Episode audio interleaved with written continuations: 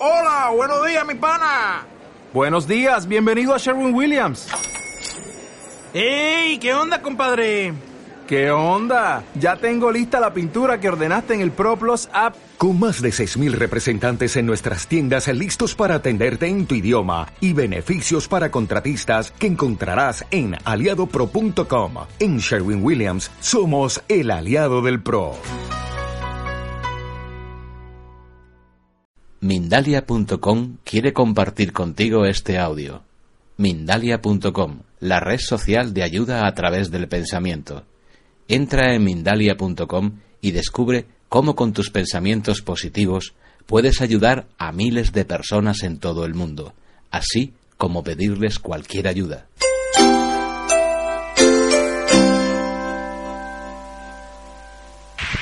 Buenos días. Gracias a todos los asistentes. Deciros que bienvenidos también a Cataluña. También deciros a todos los que sois, digamos, de lengua castellana, que mi idea es dar la charla en castellano también para que sea entendible por todos y que también mi idea siempre ha sido que una lengua nunca sea un motivo de enfrentamiento, sino un, un elemento de hermandad y que si nos queremos comunicar podamos comunicarnos siempre, en cualquier lengua, en cualquier lugar. También deciros a todos los que habéis venido desde fuera haciendo un esfuerzo importante para escucharme, daros las gracias y la bienvenida a esta hermosa tierra que es Cataluña.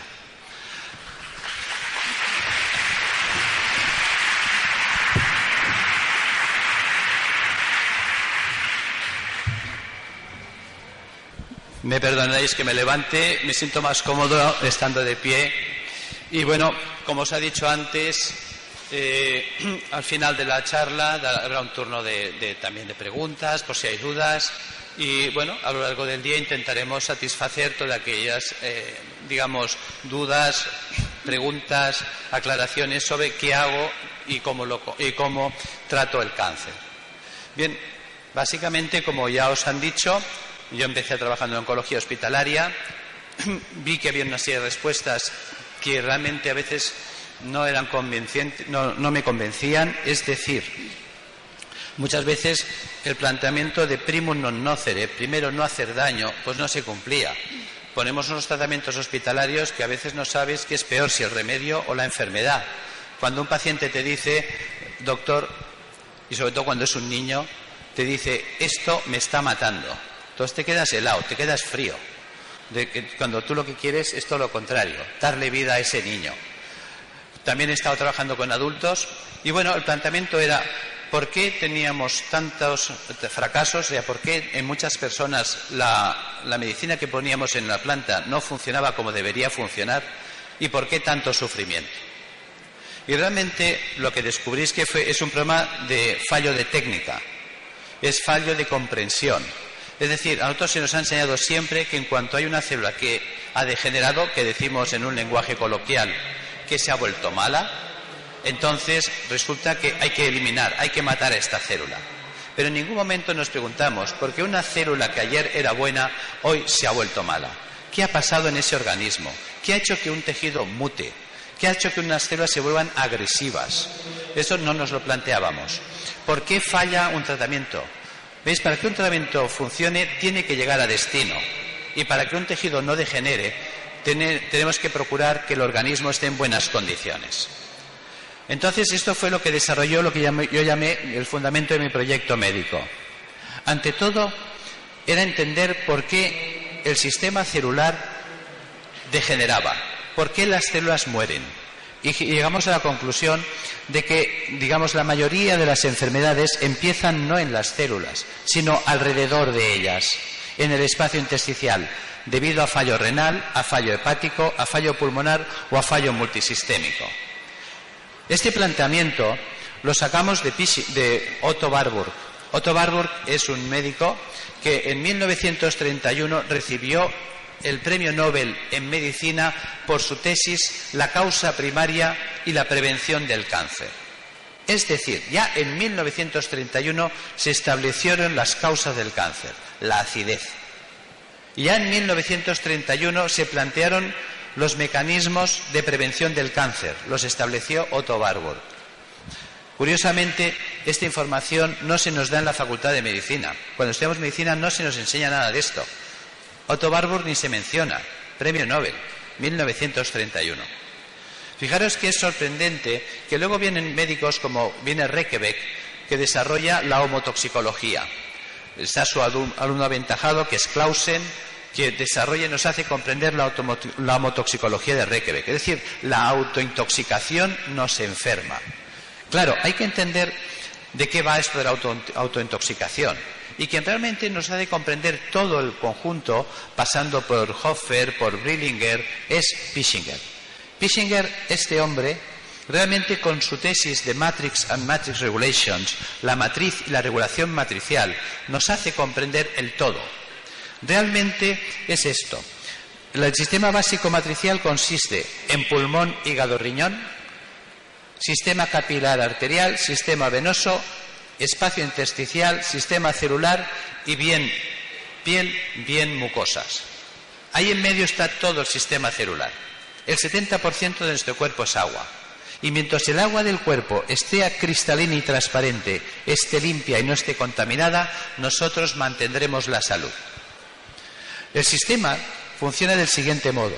Pulmón, hígado y riñón son filtros que están trabajando 24 horas al día sin parar. Esas son cosas que no tomamos en cuenta. El corazón es una bomba increíble. Mueve más de 7.000 litros de sangre al día en reposo. Por lo tanto, pulmón, hígado y riñón tendrán que depurar más de 7.000 litros diarios. Fijaros que el sistema arterial es el que aporta oxígeno, azúcares, grasas, proteínas al sistema celular para que la célula respire y coma. Si esta célula respira y come, generará residuos. Es normal. Le podemos llamar excremento celular. Químicamente, si eh, digamos, si enviamos oxígeno a la célula, la célula me devolverá ácido carbónico. Si le envío grasas, me devolverá colesterol o ácido graso de desecho. Y si yo le envío proteínas, me devolverá urea o ácido úrico. Por tanto, todo esto lo sabemos todos, no estamos descubriendo América. La célula está generando constantemente ácidos, ácido carbónico, ácidos grasos de desecho y ácido úrico. Otto Barbos nos decía que cuando un tejido se acidifica, se queda sin oxígeno. Y una célula privada de oxígeno degenerará. Por lo tanto, el cuerpo tiene que eliminar estos ácidos a través del sistema venoso, y enviarlo a pulmón, hígado y riñón para que ellos lo eliminen constantemente. Mientras pulmón, hígado y riñón trabajen al 100%, no hay problema. El problema es cuando estos órganos, a base de filtrar, filtrar y filtrar, se obstruyen como cualquier filtro. Cuando se van ensuciando, se van obstruyendo, el rendimiento funcional va cayendo y poco a poco van dejando de eliminar los ácidos y poco a poco nuestro cuerpo empieza a acidificarse. Hay que entender que por el pulmón, el hígado y el riñón, si el corazón de una persona en reposo mueve 5 litros de sangre por minuto, es fácil de hacer números. Cuando la gente pregunta, ¿cómo es, ¿de dónde sacas los 7.000 litros de sangre diarios? De aquí. Si un, si un corazón mueve 5 litros de sangre por minuto y sabemos que una hora tiene 60 minutos, tendremos que en una hora el corazón habrá movido 300 litros pero en 24 horas, que es un día, habrá movido 300 por 24, 7.200 litros de sangre diarios.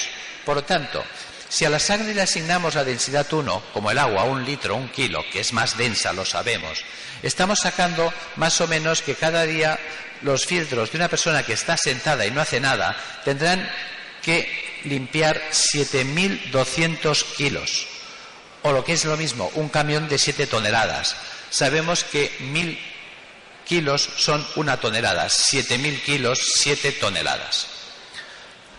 Claro, ¿de qué tamaño es el pulmón? ¿De qué tamaño es el hígado? ¿De qué tamaño es el riñón?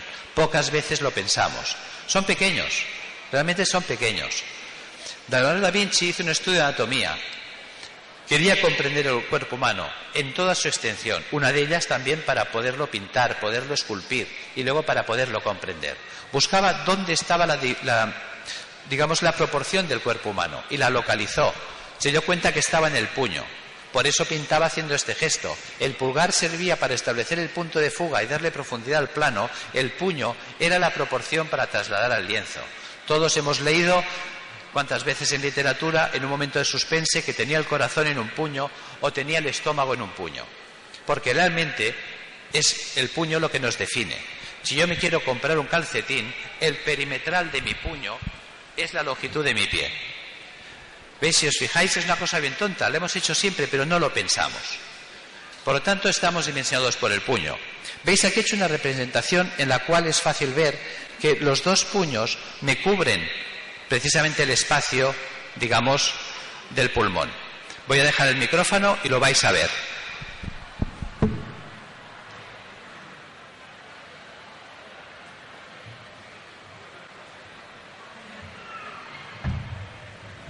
Si os dais cuenta, he marcado la ubicación anatómica de clavícula-costilla, dos puños. Debajo de la costilla el espacio del hígado. Os he delimitado el espacio, dos puños. Si yo pusiera el puño aquí detrás, el espacio entre costillas y cadera es mi puño. Si miráis, la distancia entre la ingle y la rodilla son cuatro puños. Estamos dimensionados por el puño. Ahora imaginaros la cantidad de sangre que filtran estos filtros tan chiquititos. Claro, si nosotros no nos ocupamos de limpiarlos estos filtros, al trabajar constantemente durante 24 horas, llegará un momento que dejarán de eliminar residuos, tales como el carbónico, los ácidos grasos y el ácido úrico. Luego, si no los eliminas, se quedan dentro. Al quedarse dentro, nos empezamos a intoxicar. ¿Dónde se retienen estos, estos tejidos? En el espacio intersticial. Sabemos que en química una variación del pH puede provocar un stop de las reacciones químicas. Por lo tanto, si se, nos, acidificara la sangre, tendríamos una parada de reacciones químicas en sangre, muerte súbita. Son cosas que a veces no, pensamos qué puede provocar una muerte súbita, una acidificación de la sangre. Entonces, si este estancamiento de residuos metabólicos se perpetúa en el tiempo, ¿qué pasará? Que habrá una interposición de residuos metabólicos o endotoxinas entre el capilar y la célula. Esto va, a comprometer la vida de la célula. ¿Veis? Fijaros que esta célula, el agua es cristalina, transparente, es el mar Caribe. Fijaros que los nutrientes y el oxígeno llegan con, con, facilidad. Si el espacio es fluido, es limpio, no hay problema. Ahora, si los ácidos se van acumulando, ya tendremos una barrera ácida entre el capilar y la célula. El cuerpo no permite el paso de los ácidos a la sangre porque los pulmones, el hígado y el riñón no los puede eliminar. Claro, ¿qué ocurre? Esto explica cómo es posible que hay gente con análisis de sangre normales, porque nosotros miramos la sangre venosa cuando hacemos un análisis de sangre, no miramos el intersticio. Entonces la gente se pregunta, ¿cómo es posible que yo teniendo análisis de sangre normales puedo enfermar? Y el tema básicamente es esto, porque no estamos mirando aquí ni estamos valorando qué está pasando en el espacio intersticial. Este espacio, que tendría que ser agua cristalina y transparente, se ha transformado en un auténtico lodazal, además de carácter ácido, ácido carbónico, ácidos grasos, ácido úrico, entre otros. Ahora los nutrientes, como son el oxígeno, el azúcar, la grasa, la proteína, se queman por el camino, no llegan si no llegan, ¿qué va a pasar? Pues que entonces la célula se queda sin oxígeno y sin comida. Y quemada químicamente por sus propios ácidos. Los ácidos la pueden quemar. Entonces, en estas condiciones, la célula solo puede hacer dos cosas. O morir por falta de oxígeno, quemadas químicamente, o sobrevivir. ¿Qué pasa si las células se mueren? Si las células se mueren, vamos a formar enfermedades propias de células muertas. Un tejido con células muertas se fibrosa. Entonces tendremos fibromas mamarios, fibromas uterinos, fibromas de próstata, ovario fibroquístico, eh, fibroma de, útero, tendremos fibrosis pulmonar, fibrosis hepática, fibrosis renal. Si se queman los nervios, esclerosis múltiple, esclerosis lateral eh, amiotrófica. Si se queman las células del cerebro, Alzheimer, Parkinson, ¿Veis? Todas esas enfermedades son enfermedades de células muertas. Pissinger nos hizo comprender la enfermedad. Pissinger fue un genio. No se habla de él en las facultades de medicina. No se nos habla de su tesis tampoco. Claro, la gente pregunta, ¿esto nos pasa a todo el mundo? Sí. Más tarde o más temprano. ¿De qué va a depender que una persona enferme con 15 años, con 40 o con 80? De la calidad de sus filtros, ¿Ves? No todo el mundo tiene eh, la misma calidad de filtros. ¿Ves? Decían primum conócere, primero conócete. ¿Ves, por ejemplo? Hay gente que tiene filtros de panda y filtros de Porsche para hacer un símil como los automóviles. ¿Ves? ¿Qué quiere decir esto? ¿Ves? Hay personas que ves que, por ejemplo, se pueden tomar pues dos copas de vino, se toman eh, pues dos gin tonics, tres cervezas y no pasa nada, están tan panchos. ¿Qué quiere decir? Que su hígado elimina ese alcohol a la misma velocidad que lo ingiere. Hay personas que a la segunda copa ya están mareados. ¿Qué quiere decir? Que ese hígado no es tan competente. El uno lo tiene de Porsche, el otro de Panda. Entonces, pero eso no nos sentencia. Es importante entender que la calidad no implica la longevidad de vida. ¿Ves? Hay gente que en 1960 se compró un Porsche y en 1961 está en las costas del Garraf, barranco abajo, de correr y hacer el burro. En cambio, hay gente que se compró un 600, ahí en el barrio donde estoy en, Barcelona, en Madrid, hay un SEAT 600 que parece salido de fábrica, impecable, con un letrero que dice, es mío, lo tengo desde 1960, no molesten, lo quiero, no lo vendo. ¿Por qué ese 600 está tan bien? Porque lo ha cuidado. ¿Ves? Nos enseñan a cuidar coches, no nos enseñan a cuidar personas. No estamos sentenciados a muerte porque tengamos un cuerpo más débil. Simplemente que nos expliquen que si lo cuidamos más, va a durar tanto como el que más. Solo hay que saber cuidar las cosas. Nuestro cuerpo no nos lo enseñan a cuidar. Ah, tú te compras un automóvil y te dicen que es importante que los filtros estén limpios. A nosotros no nos dicen nada. Que es importante cambiar el aceite. A nosotros no nos dicen nada. Que es importante pasar el coche por el túnel de lavado. A nosotros no nos dicen nada. ¿Veis? Ese es el tema. Que si no hacemos ninguna limpieza interior periódica de nuestro motor metabólico, este motor se ensuciará, como cualquier coche que no cuidamos. ¿Veis? Podéis compraros dos automóviles de la misma marca. A uno lo pondremos a dormir en garaje y otro en la calle. Al del garaje lo pasaremos por el túnel de lavado, lo aspiraremos por dentro, le cambiaremos filtros, le cambiaremos el aceite, cambiaremos neumáticos, cambiaremos frenos cada vez que corresponda. Ese coche al cabo de cuatro años sigue impecable. En cambio, el de la calle, que lo vamos a dejar al sol, a la humedad, a la intemperie, no lo vamos a limpiar nunca, ni por dentro ni por fuera. No le cambiaremos ni frenos, ni cambiaremos neumáticos, ni cambiaremos filtros, ni cambiaremos aceite. Al cabo de cuatro años está para el desguace. Y eran el mismo modelo y tienen cuatro años igual. La diferencia es con cuidado y sin cuidado. Lo entendemos en un coche, no lo queremos entender en las personas. Claro, eso nos lleva a estas situaciones. En estos momentos ya esta célula ya no recibe oxígeno, ya no recibe comida, está en precario. Bueno, ¿cómo es posible que haya células que mueran y otras que no? ¿Cómo puede sobrevivir una célula en este, este pantano? Básicamente hay cuatro mecanismos posibles de vida, que por eso también, eso explica el por qué no todo el mundo hace la misma enfermedad. Los cuatro mecanismos básicos son la retención de líquidos, para diluir y dispersar los ácidos, y al dispersarlos los nutrientes seguirán llegando al sistema celular y el oxígeno también. Pero esa persona empezará a, engordar, a engordar, a engordar, porque va reteniendo agua, agua, agua ad infinitum. Esa persona que dice es que yo hago dieta y aunque me esté un día entero a agua, yo engordo. Claro, porque agua que bebe, agua que se queda. La otra opción es tamponar ¿Tamponar qué es? Convertir un ácido en una sal. Todos sabemos que el ácido clorhídrico es un ácido tremendamente agresivo.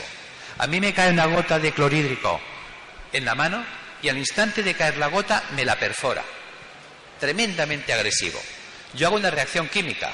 Cambio el clorhídrico hago cloro e hidrógeno, le quito el hidrógeno y le pongo el sodio. ¿Ahora qué tendré? Ahora tendré cloruro sódico en lugar de clorhídrico. Acabo de convertir el ácido clorhídrico en cloruro sódico, que eso es sal de cocina. A mí me ponen en la mano un puñado de sal y puedo estar media hora que la sal a mí no me va a dañar nada. Fijaros que si yo convierto un ácido en una sal, dejo de tener ataque ácido. El cuerpo hace lo mismo. Si acumula ácido úrico, generará urato sódico, que precipitará. Y si acumula ácido carbónico, carbonato cálcico. Claro, ¿de dónde podemos robar calcio y sodio? De los huesos. Entonces es cuando hacemos osteoporosis, artrosis, reumas, se me deshacen los, los huesos. Es jugar a quitarle a Juan para darle a Pedro. Entonces ya entendemos segundo mecanismo de supervivencia. Tercero, drenar. Sacar los ácidos por piel o por mucosas. ¿Ves? Nosotros podemos sacar un sudor muy ácido. Por la piel transpiramos, eliminamos carbónico. Por la piel eliminamos grasas, colesterol. Por la piel eliminamos urea. Si yo saco un sudor muy ácido, se me irritará, se me quemará la piel. Entonces yo tendré eczemas, dermatitis, psoriasis, que ya es una quemadura devastadora. Fijaros cómo vamos entendiendo las enfermedades. Si yo en lugar de eliminar los ácidos por piel, yo los elimino por mucosas, entonces quien se va a quemar será la mucosa. Entonces tendré llagas de boca, llagas de esófago, llagas de estómago, colitis ulcerosa. Allí donde yo haga el drenaje, allí tendré el problema. Por lo tanto, ya vemos que siempre el problema son los ácidos. En estas condiciones no hay problema, en estas sí. Opción 4, mutar. Mutar, ¿qué es? El cáncer es cuando una célula ya dice, no puedo vivir, cambio mi forma de vida. ¿Y en qué consiste la mutación? En que la célula se vuelve anaeróbica. La célula reactiva mecanismos ancestrales para poder vivir sin oxígeno. Ya que no me llega el oxígeno, voy a vivir en un medio ácido sin oxígeno. Esto es lo que nos descubrió precisamente Otto Heinrich Warburg y es lo que nos explicó en 1931. La mayoría de los que estamos aquí no habíamos nacido. Fijaros que tiene gracia, cuando yo acababa la carrera y estaba en prácticas, era una, pregunta habitual, doctor, ¿y a mí por qué me ha salido un cáncer? Y la respuesta era porque te ha tocado. Como si fuera una lotería. En lugar de decirle, no, en tu organismo se han generado las condiciones para que desarrolles el cáncer. ¿Ves? Ahora está de moda decir otras cosas. No, es que te ha mutado un gen. Ahora tienes el gen Carras, que nadie sabe quién es el Carras, pero bueno, está de moda y como que decir que tienes el Carras está estupendo. ¿Ves? O es un virus. ¿Ves el papilomavirus? De todos contentos. Todo menos decir que es la acidez. Que lógicamente un virus se puede instalar en un medio ácido o una bacteria, claro, en un medio séptico, porque no olvidemos que a esto se le puede llamar, pues, ácido carbónico, ácido graso, ácido úrico, pero a esto también se le puede llamar excremento celular, porque es lo que excreta si nosotros comemos, hacemos caca y si bebemos, hacemos pis. Pues si la célula come, hace caca y si la célula bebe, hace pis. Pues esto es pis y caca celular. Es un poco bestia, pero es así, es escatológico. Ahora fijaros esta célula rodeada de sus propios excrementos, ¿cómo viviría? Imaginaros que nosotros somos células, todos nosotros, de un organismo, de un órgano. Fíjate que en el organismo las células están cada una en su sitio, no se pasean por el cuerpo. Las células de la teta no se van de vacaciones en agosto al dedo gordo del pie derecho, y ni viceversa. Cada uno está en su sitio. ¿Veis que eso de la célula migratoria también tiene gracia? Porque no lo vemos. Fijaros que ahora imaginaros que no os dejaran salir de la silla y tendríais que orinar y defecar en vuestro sitio y que nadie nos recogiera los excrementos. En esta sala, imaginaros que somos 800 personas serían 800 defecaciones y 800 micciones. ¿Qué posibilidades tendríamos de coger una infección si estuviéramos rodeados de nuestros propios excrementos? ¿Qué posibilidades tendríamos de enfermar? Algo tan lógico que entendemos aquí no lo queremos entender en el cuerpo. Fijaros que entonces ahí vamos a tener un problema. ¿En qué consiste la mutación? Las células necesitan ATP para vivir. Sin ATP no es posible la vida. Esto lo descubrió Krebs, el adenosin trifosfato. El ATP se puede conseguir por vía aeróbica o por vía anaerobia, es decir, con oxígeno o sin oxígeno. Cuando una célula se queda sin oxígeno, solo puede hacer dos cosas, o morir o mutar, cuando ya llega al límite. Si muta, ¿qué hará? ¿Veis? La célula debe alcalinizarse. Nosotros tenemos el núcleo, aquí tenemos pues la tenemos las mitocondrias. Las mitocondrias son las responsables de generar adenosin trifosfato, ATP. Sin ATP no es posible la vida. Krebs descubre que hay dos tipos de células en la Tierra, las aeróbicas y las anaeróbicas. De hecho, la vida empezó en la Tierra sin oxígeno. La primera célula está admitido por la comunidad científica que vivió en la Tierra era una célula anaeróbica.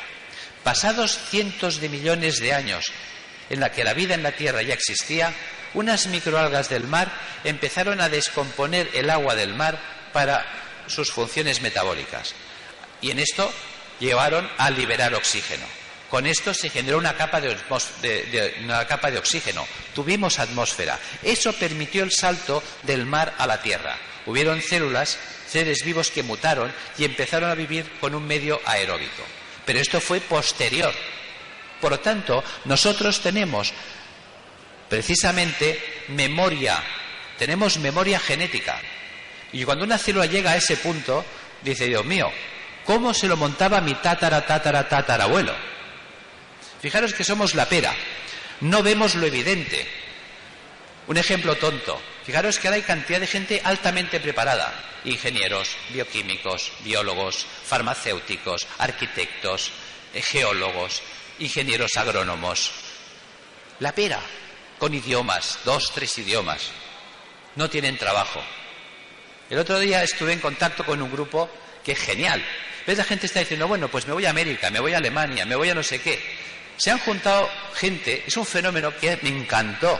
Se han juntado gente altamente cualificada y han dicho, ¿sabes qué? Nos vamos a un pueblo abandonado. Hay montones de pueblos abandonados en el Pirineo, en Castilla, en muchos sitios. No hay nadie. La gente se ha ido.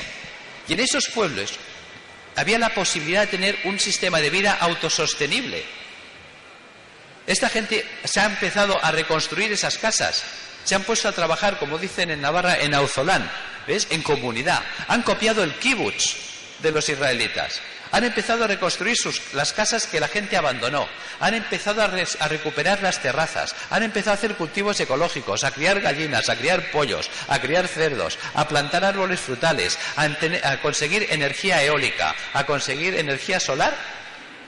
Y no han tenido que emigrar.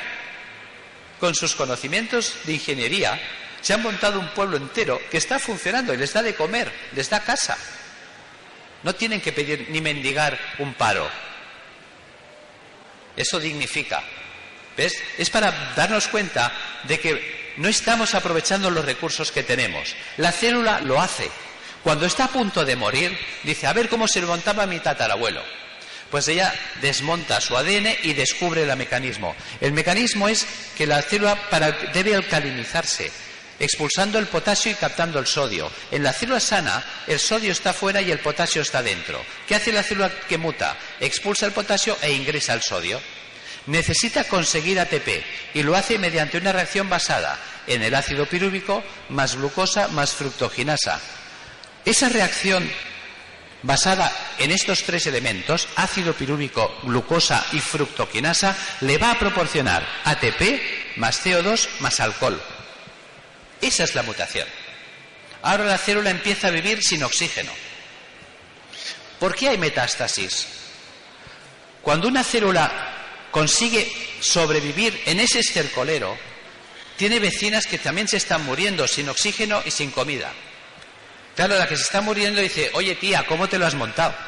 Dice, tranquila que te envío un WhatsApp.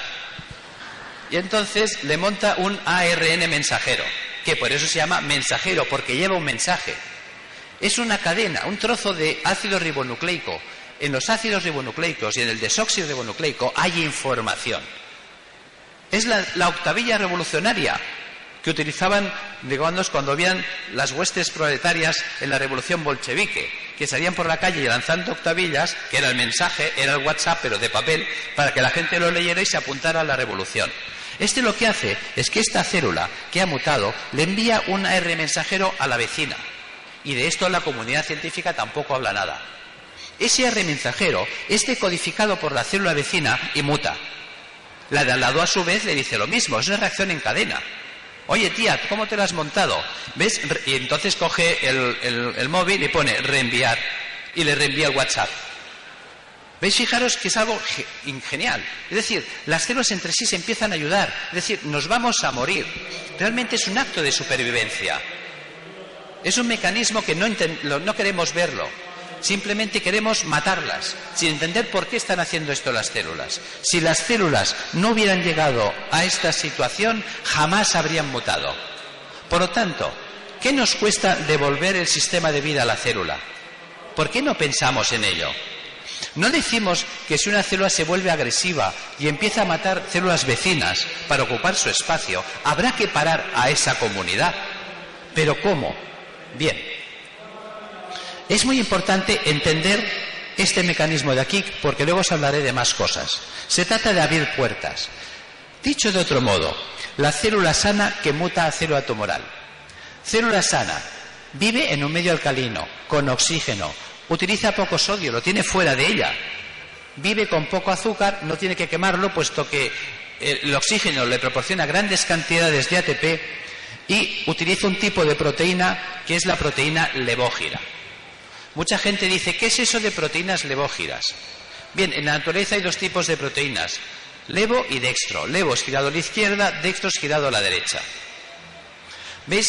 Si yo fabrico proteínas con estos aminoácidos, porque claro, ¿qué es un aminoácido? Un aminoácido es una proteína lo que un ladrillo a la pared. Si yo quiero hacer paredes, necesito ladrillos. Si yo quiero hacer proteínas, necesito aminoácidos. Resulta que las proteínas que yo sintetice con aminoácidos L serán estables en un medio alcalino. Pero ¿qué ha pasado? Que el medio se ha vuelto ácido, que el medio se ha quedado sin oxígeno, Claro, ahora la célula no tiene más remedio que empezar a cargar mucho sodio o a quemar mucho azúcar y a sintetizar unas proteínas con aminoácidos D. ¿Para qué nos sirve este conocimiento? Había un general famoso en la Segunda Guerra Mundial y que sobre todo se hizo famoso ya no solamente por sus éxitos, sino por lo bestia que era. George Patton. Él decía que si querías vencer al enemigo, tenías que conocer no solamente a tu enemigo, sino de qué color eran las bragas de su mujer y las de su amante. Cuanta más información tuvieras, mejor. Bien, nuestro enemigo, por decirlo así, es la célula tumoral. Vale, muy bien. ¿Cómo vive la célula tumoral? ¿Ves? Nosotros no nos planteamos esto. Nosotros queremos matarla como sea. ¿Veis? Por eso en medicina lo que hemos desarrollado es simplemente cacería, destrucción de la célula. Si yo tengo un tumor, lo primero que tengo que hacer es cortarle la cabeza al tumor, si se puede. A eso le llamaríamos la cirugía, reducir la masa tumoral. No decimos que no, no decimos que, si hay una manzana podrida, esta pudre un cesto. Hay que quitarla. O si no puedo entrar quirúrgicamente, quemarla, a la hoguera, a la, achicharrar la célula, la radioterapia.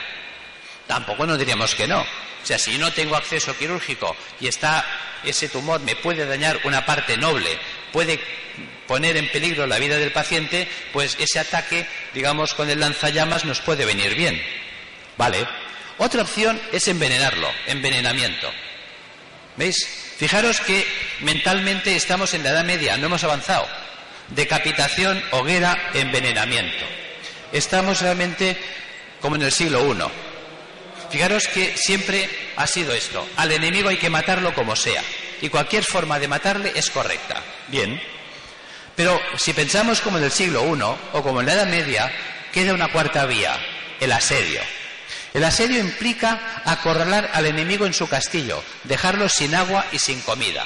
Claro, si yo sé que la célula tumoral necesita mucho sodio para vivir, le voy a decir al paciente oncológico que coma sin sal, como si fuera hipertenso. Si yo sé que la célula necesita mucho ácido para vivir, yo tengo que alcalinizar el sistema. Si yo sé que la célula necesita azúcar, pues habrá que dar una dieta pobre en azúcar, como si fuera diabético. A un diabético le quitamos el azúcar y no pasa nada.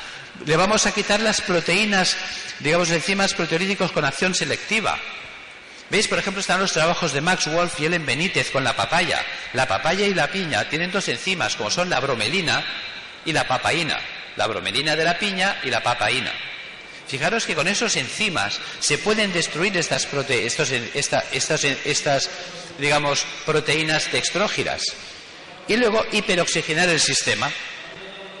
Claro, si nosotros hacemos esto, ¿qué pasa?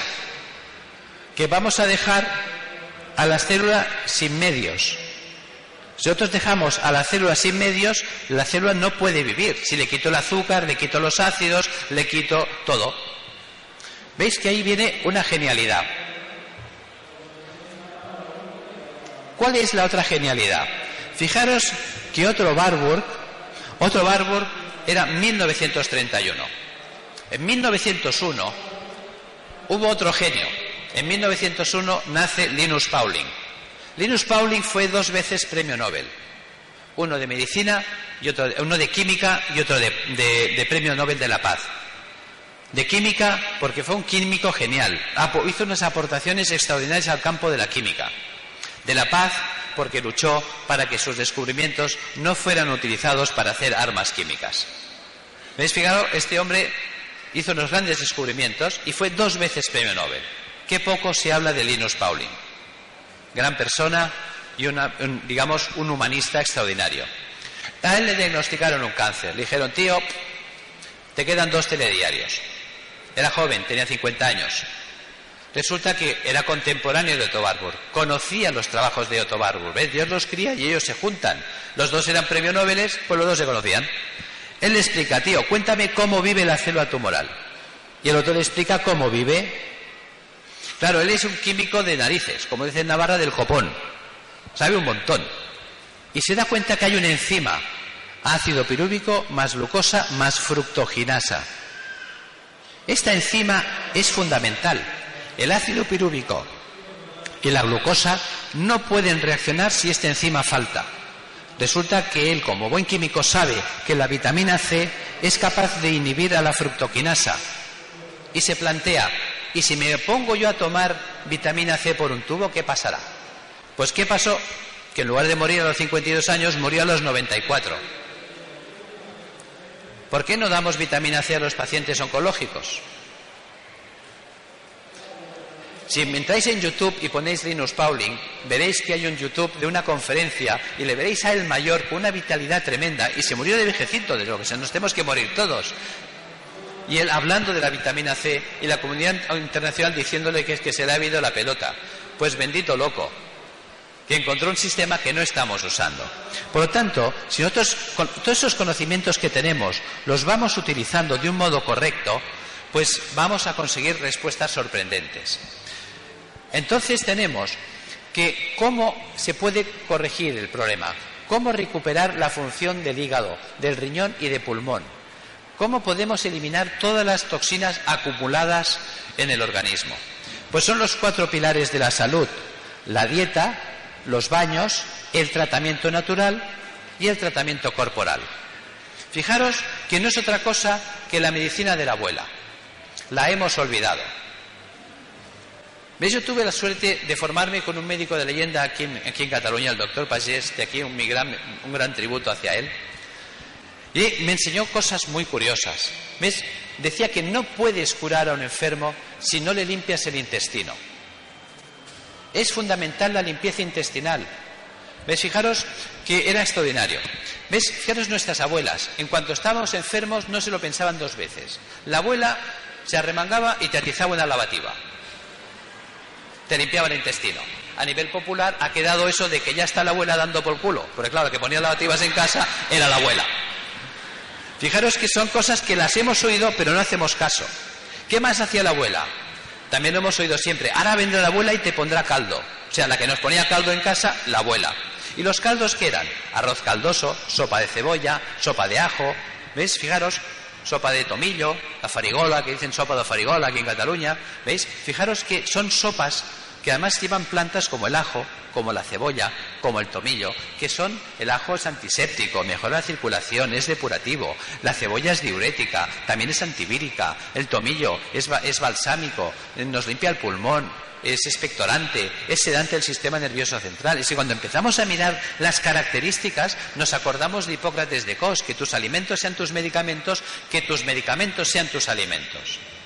Son cosas que están allí. Lo que decían los abuelos, está todo inventado. Y es cierto, no lo estamos aplicando. Fijaros que, por lo tanto, ¿por qué es importante la limpieza de intestino? ¿Por qué es lo primero que hay que hacer? ¿Ves? Todo el mundo sabe, perdonáis que volvamos a ser un poco escatológicos, ¿ves? Fijaros que todo el mundo sabe que la caca se pega. Por eso al lado del taza del váter todo el mundo tiene una escobita. ¿Ves qué molesta de un aseo público? Cuando abrimos la puerta y la taza está llena de excrementos inocentemente tiramos de la cadena, no se va. Ningún digestólogo que se precie jamás te haría una colonoscopia sin limpiar el colon previamente. Te dicen que hay una carcasa de restos fecales que impide ver la mucosa. Fijaros la expresión carcasa de restos fecales. Es como una chimenea. Si hago chimenea, se llenará de hollín. Tenemos claro que hay que desatascar las chimeneas y nadie desatasca el intestino. ¿Qué pasa si yo no limpio el intestino? Nunca nos lo preguntamos. ¿Ves? La función del intestino es recuperar el agua que usamos para hacer la digestión. Si nosotros no recuperásemos ese agua, haríamos diarrea. ¿De cuánta agua estamos hablando? Un adulto, para digerir los alimentos, usa 5 litros de agua. Que no lo pensamos. ¿Que de dónde salen los 5 litros de agua?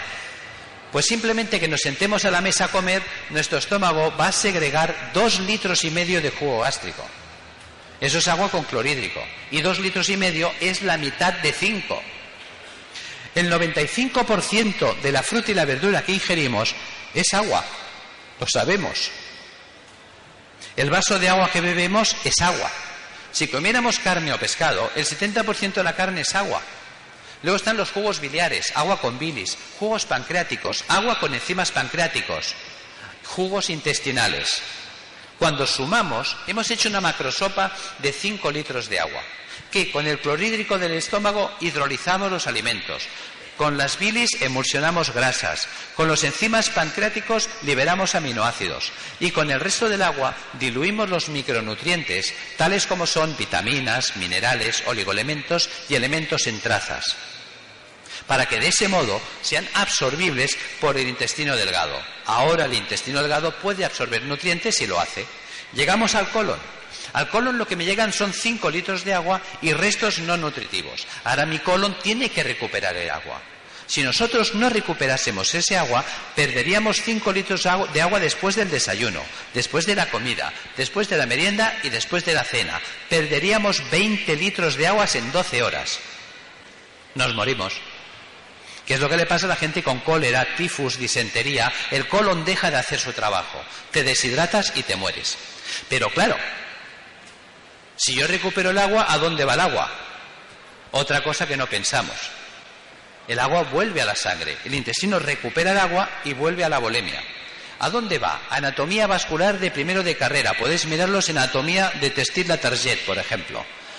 Vena hemorroidal desemboca en la vena mesentérica inferior. La vena mesentérica inferior desemboca en el sistema porta y el sistema porta desemboca en el hígado. Toma ya. Todo el agua que recuperamos del colon va al hígado, derechita. Claro, resulta que yo tengo los excrementos pegados de la pared intestinal y el agua, al ser absorbida, pasa a través de esta carcasa de excrementos. Lo que estoy metiendo en sangre, literalmente, es una infusión de aguas fecales. Si yo le envío 15, 20 litros de aguas fecales todos los días a mi hígado, ¿no se va a embozar? ¿No se va a estropear? La gente pregunta, ¿y cómo he podido coger yo una hepatitis? Pues bébete un vaso de aguas fecales y luego me lo cuentas. ¿Cómo no se curan nunca las hepatitis? Claro, si no limpiamos nunca el colon. ¿Cómo quiero curar yo una hepatitis? Enviándole un medicamento para curarle, pero enviándole 15 o 20 litros de aguas fecales por el otro lado. Es como se dice en Navarra, estamos haciendo un pan con dos hostias. Es decir, el tonto. Cosas tan claves no las estamos entendiendo, no las estamos aplicando. Por eso es tan importante limpiar el intestino. Fijaros que antes había la expresión de la purga de la abuela. Las abuelas nos purgaban en primavera, en verano, en otoño y en invierno. No lo hacemos. Que era tomar el aceite de ricino, el agua de carabañas, la lavativa. Es muy importante la limpieza de colon. El colon tóxico que siempre has hablado. Por lo tanto, fíjate que también, si yo tengo un paciente que tiene cáncer y le pongo quimio, que la quimio habitualmente es muy hepatotóxica, y a ese hígado yo le estoy enviando aguas fecales del colon. Le estoy enviando las aguas fecales del colon. Le envío los ácidos grasos de desecho y le pongo quimio a tres bandas. ¿Cuánto tardará en petar el hígado?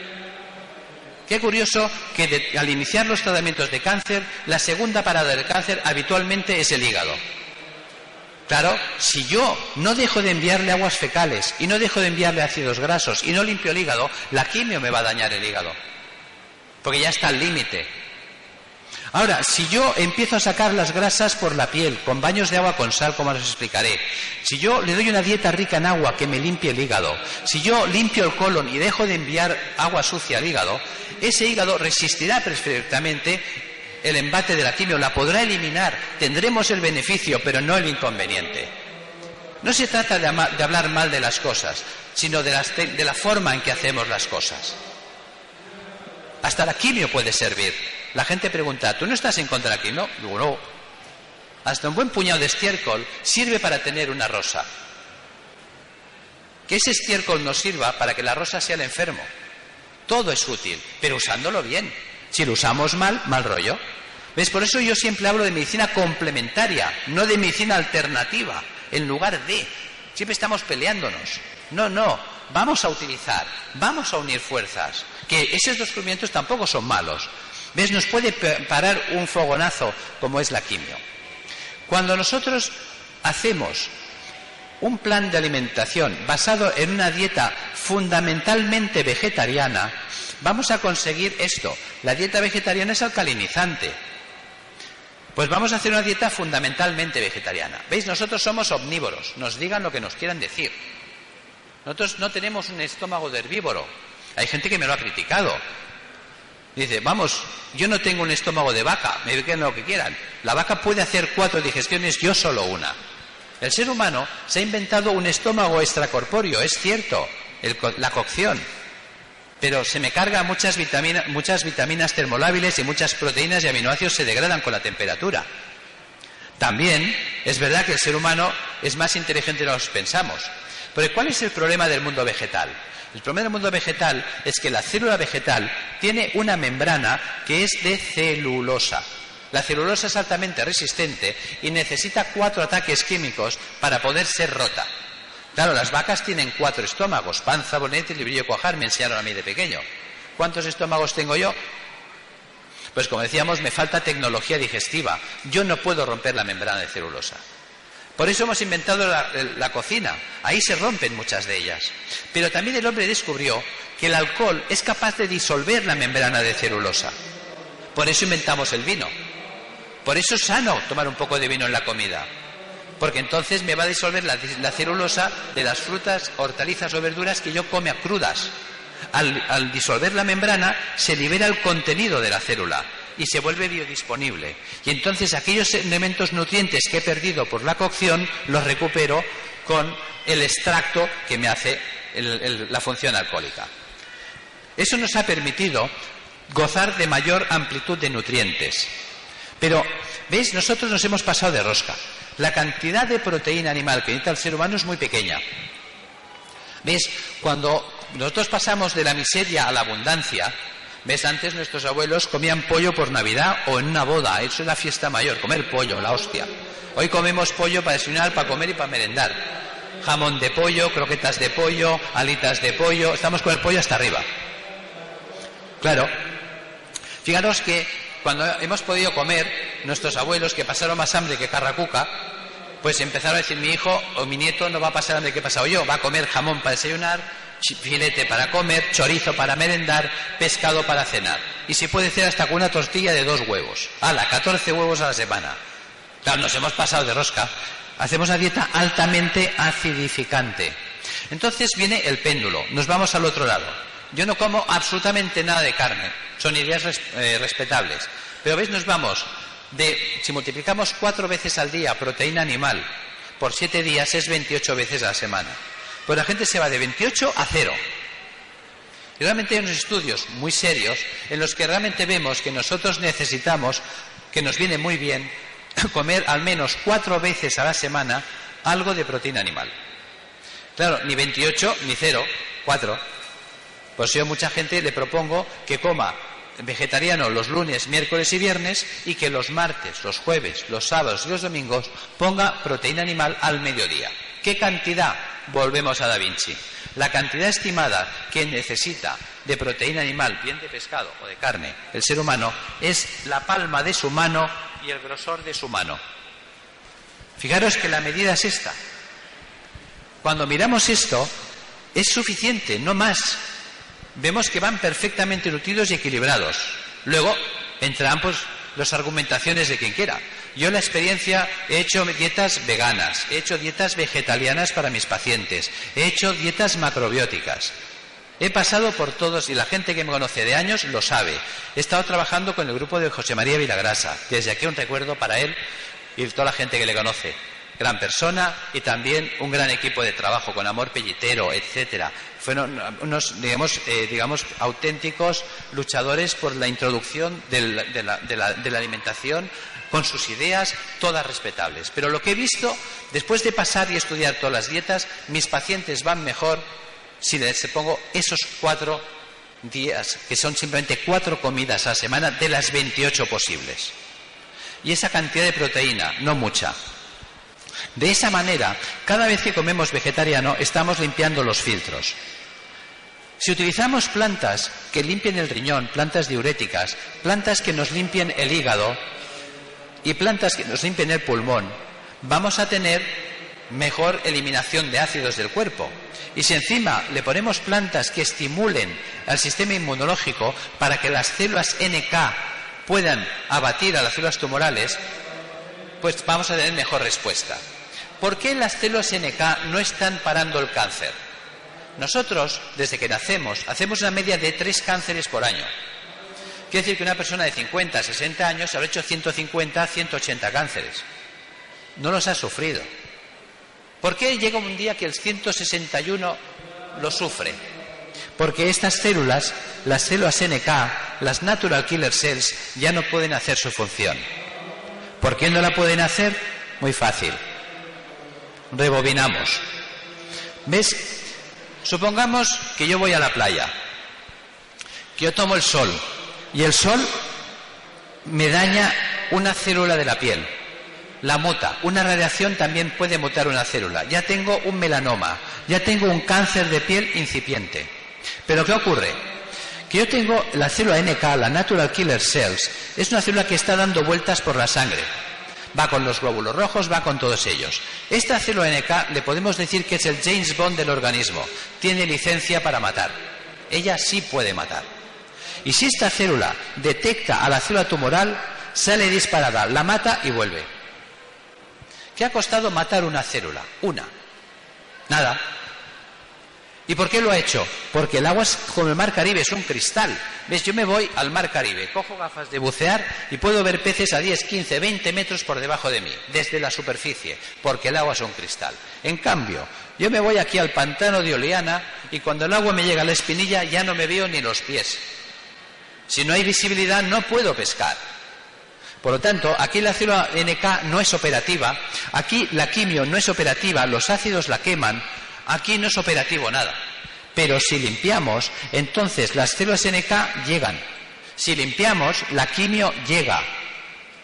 Al limpiar, muchas células tumorales que habían mutado para vivir en un medio ácido y al quedarse sin ácido, sin sodio, sin azúcar, mueren, apoptosis. Las que no mueren quedan al alcance por lo tanto, estamos abriendo puertas para abatir y frenar la progresión del cáncer. ¿Qué más podemos hacer? Inundarlo de vitamina C, para que si la vitamina C llega, también a las células tumorales les bloquee su capacidad de conseguir ATP. Fijaros que cada vez hay más puertas abiertas. De ahí la importancia de por qué vamos a limpiar el intestino, por qué le vamos a dar una dieta sin pobre en sal, por qué le vamos a dar una dieta sin azúcares, por qué vamos a utilizar eh, vitamina C, por qué vamos a dar plantas inmunoestimulantes, por qué vamos a utilizar plantas que limpien pulmón y riñón. Fijaros cuántos porqués, cuando parece que es quimio o nada. Hay mucho más. Cuando un paciente te dice, ¿qué puedo hacer yo en casa por mí? Pues es el que más puede hacer. Solo necesita un manual de instrucciones y una buena guía. Si se la damos, Dios, ¿a cuánta gente podemos ayudar?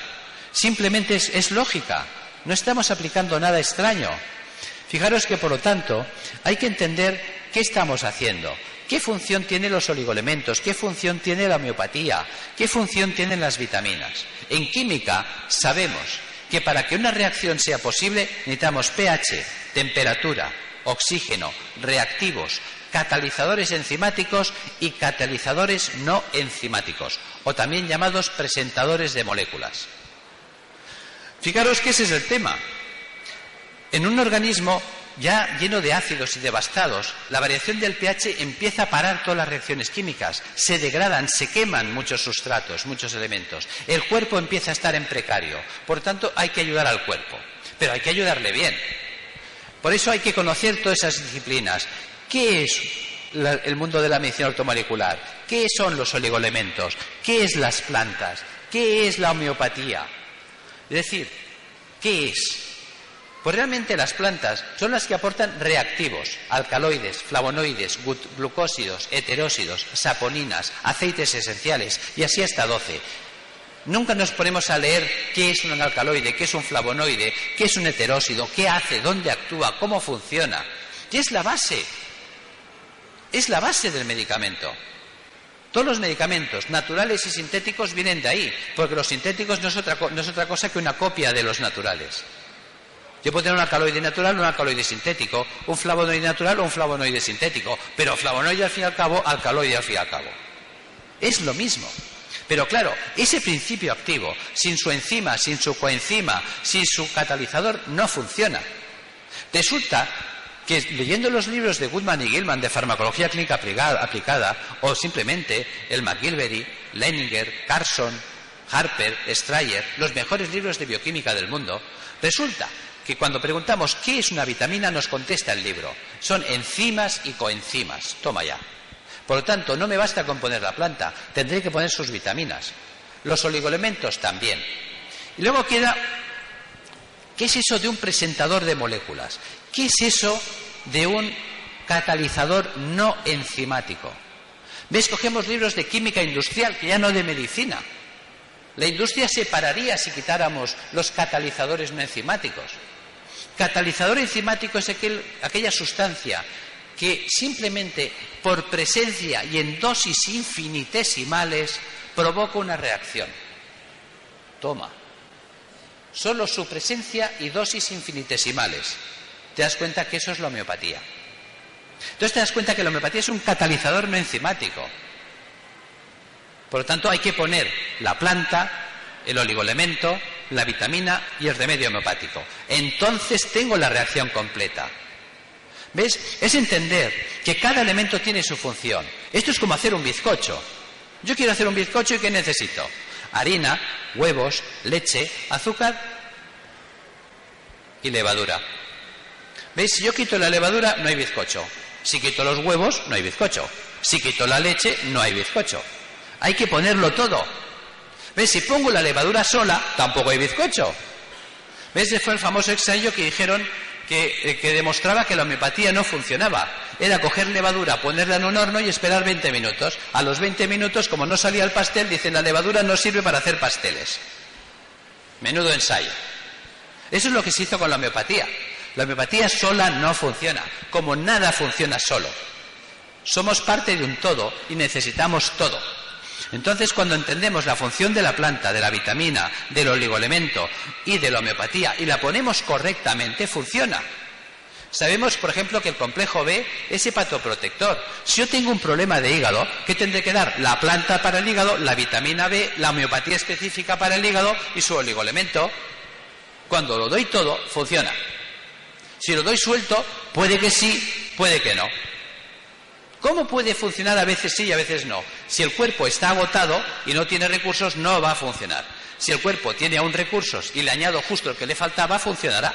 Pero eso es jugar a la galletita ciega. Si toca, toca y si no, no. En cambio, si lo pongo todo, va a funcionar siempre. Si yo sé que el pulmón necesita para funcionar vitamina C, vitamina A, pues vamos a darle betacarotenos al paciente que tiene problemas de pulmón. Si yo sé que la función del riñón mejora con la vitamina D y con el potasio, pues vamos a darle potasio y vitamina D, además de la plantita de rigor. Pero es que no lo hacemos, no integramos conocimientos. Jugamos a los reinos de taifas. Como yo solo sé homeopatía, solo vale la homeopatía, lo demás no vale. Pero es que no vale porque no me lo sé, no me lo he estudiado. Vaya. Y como yo sé plantas, pues solo vale la planta. Y como yo sé dietética, solo vale la nutrición. No, señores, vale todo. Y hay que usarlo todo. No, no vale ir con pijerías. Ahí está lo importante de la coordinación de elementos. Fijaros la balnearioterapia. Qué importante es la balnearioterapia. Está olvidada. ¿Veis qué función tiene? Simplemente ósmosis. Simplemente ósmosis. Nuestro cuerpo, el 70% del cuerpo es agua y tiene una concentración salina de 9,4 gramos de sal por litro de agua. Cuando nosotros nos sumergimos en aguas, fijaros, minéralo-medicinales. ¿Qué quiere decir eso de minéralo-medicinales? Que tiene minerales que son medicinales. Y cuando analizas el agua es cloruro sódico, cloruro magnésico, cloruro potásico, y dices, pero si esto es sal de cocina, qué chorrada. Por eso nos han dicho sales de baño toda la vida. Pero claro, no hemos preguntado, no nos hemos interesado, no hemos abierto la mente. ¿Qué querían decir nuestros abuelos con eso de echarle sal al baño? Y es algo tan simple como si yo quiero curar un jamón, lo curo con sal. Si yo quiero conservar un bacalao, lo conservo con sal. Por lo tanto, si yo lleno la bañera, le echo dos kilos de sal y pongo al enfermo en la bañera, lo estoy poniendo en conserva, literal. ¿Qué es lo que quiere el paciente? Conservar su salud, conservar su vida. ¿Ves? Estos conceptos no se tienen claros en la medicina. No estamos integrando conocimientos. Nos parecen que como son cosas del pueblo llano, son pueriles y no, son, y no tienen interés. Pues tienen y mucho. Fijaros que, por lo tanto, las bañeras estándar de casa son bañeras que tienen unos 100 litros de capacidad llenadas hasta la mitad. Eso nos permite meter en la bañera 2 kilos. Si yo pongo 2 kilos de sal en 100 litros de agua, tendré la proporción de 20 gramos de sal por litro de agua. Fijaros que 9,4 redondeado al alza es 10. 10 es la mitad de 20. Tendré osmosis. El agua caliente me va a abrir los poros y la sal por osmosis me empezará a sacar los ácidos del cuerpo. Por lo tanto, si nosotros hacemos la dieta hiposódica, que afecta directamente a la célula. Una célula tumoral necesita mucho sodio para vivir, para estar alcalina en su interior, para aguantar el ataque ácido externo, si no se morirá quemada químicamente. Podemos matar de hambre a las células con la papaya, la bromelina, con cantidad de elementos. Podemos utilizar, digamos, el oxígeno, la ozonoterapia. El, oxígeno es tóxico para la célula tumoral. La célula tumoral cuando muta pierde, la catalasa y al perder esa enzima catalasa ya no puede eliminar el oxígeno y se lo incorpora. el efecto oxidativo interno es tan brutal que la quema, la destruye. No hacemos ozonoterapia. Hay que suministrar al paciente enzimas de hiperoxidasas. Hay que hacer tratamientos físicos. Es decir, si hoy puedo quitar el dolor a un paciente con una acupuntura, con un quiromasaje, pues eh, voy a evitar añadir fármacos tóxicos al paciente. De esa manera tenemos mejor respuesta. Podemos utilizar elementos que cada vez tienen más vigencia. ¿Veis? Fijaros que nosotros tenemos un mecanismo de vuelo. ¿Y aquí que pintan los aviones? Vais a ver. Había una época en la que solo se podía hacer vuelo visual. Fijaros que si había niebla, si había nubes, no se podía volar, porque el problema es aterrizar. ¿Cómo aterrizo yo sin ver la pista? Fijaros que en el tiempo se desarrollaron sistemas que permiten volar a ciegas. Es decir, hoy en día un avión puede aterrizar sin necesidad de ver la pista, utilizando sistemas de radiobaliza. Es decir, nosotros podemos, digamos, comunicarnos con tierra y nos van guiando la altura y nos pueden aterrizar en vuelo automático. Estamos utilizando sistemas Wi-Fi, sistemas de comunicación Wi-Fi que dicen los americanos, de alta frecuencia. Nosotros pensábamos que las células solo se comunicaban por cable. Hoy sabemos que no. Hubo un señor en 1994 llamado McNally que descubre un monosacárido, la manosa. Se llama manosa, ma por McNally y osa porque es un azúcar, un monosacárido. ¿Veis? Sabéis que hay polisacáridos y hay monosacáridos. Poli, que son varios, monos, que son unos. Y él descubre que hay monosacáridos esenciales que o lo recibimos de la dieta o lo hemos fastidiado. Lo mismo que hay vitaminas. Sabéis que hubo una época que la gente se moría de escorbuto en el mar por falta de vitamina C, hasta que un médico de la Marina Mercante descubre la vitamina C. Es empezar a darles un limón al día a los marineros y dejar de morirse. Los marineros también se morían de beriberi, era falta de vitamina B. Fue descubrir la vitamina B en la cascarilla del arroz darle a los marinos arroz integral y dejaron de morirse. Resulta que nosotros hoy en día sabemos que lo mismo que hay vitaminas que el cuerpo no puede sintetizar, como es la vitamina C o la vitamina B, la tiene que recibir de fuera. Hoy sabemos que los monosacáridos esenciales, como los aminoácidos esenciales, el cuerpo no los puede sintetizar. El cuerpo necesita ocho monosacáridos, de los cuales hoy en la nutrición moderna solo recibimos dos. Claro, ¿qué ocurre? Que nos faltan. Esos monosacáridos permiten generar glicoproteínas. Una glicoproteína es un componente basado en un azúcar y una proteína. Ese monosacárido emerge, esa mucoproteína emerge como pelillos en la membrana.